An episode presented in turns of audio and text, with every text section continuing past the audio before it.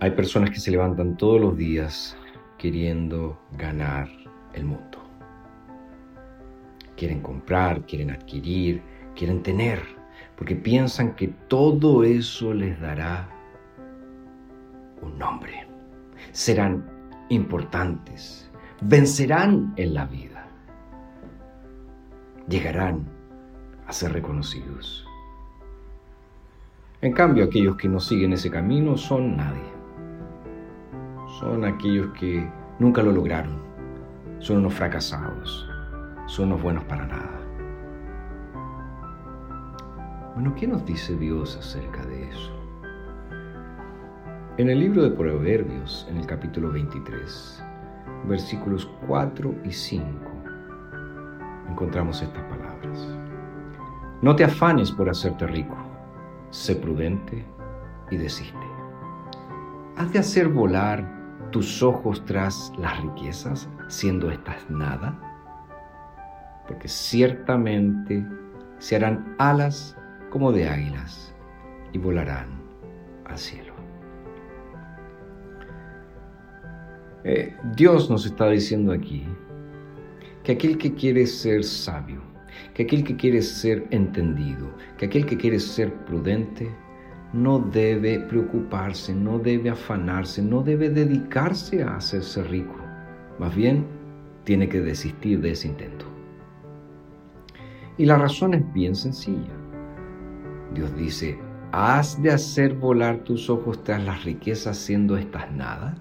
En el fondo, ¿vas a enfocarte en aquello que va a desaparecer? ¿En aquello que va a perecer? Ciertamente, dice, se harán alas como de águilas y volarán al cielo, es decir, se esfumarán, desaparecerán.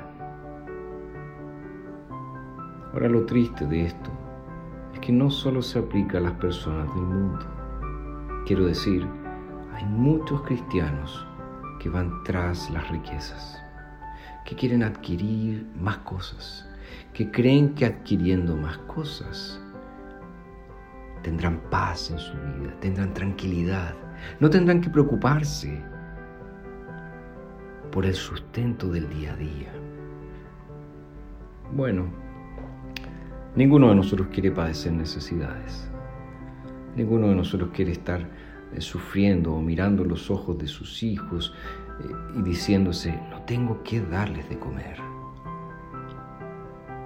Y es por eso que necesitamos siempre orar como nos enseñó Jesucristo, danos hoy el pan de cada día.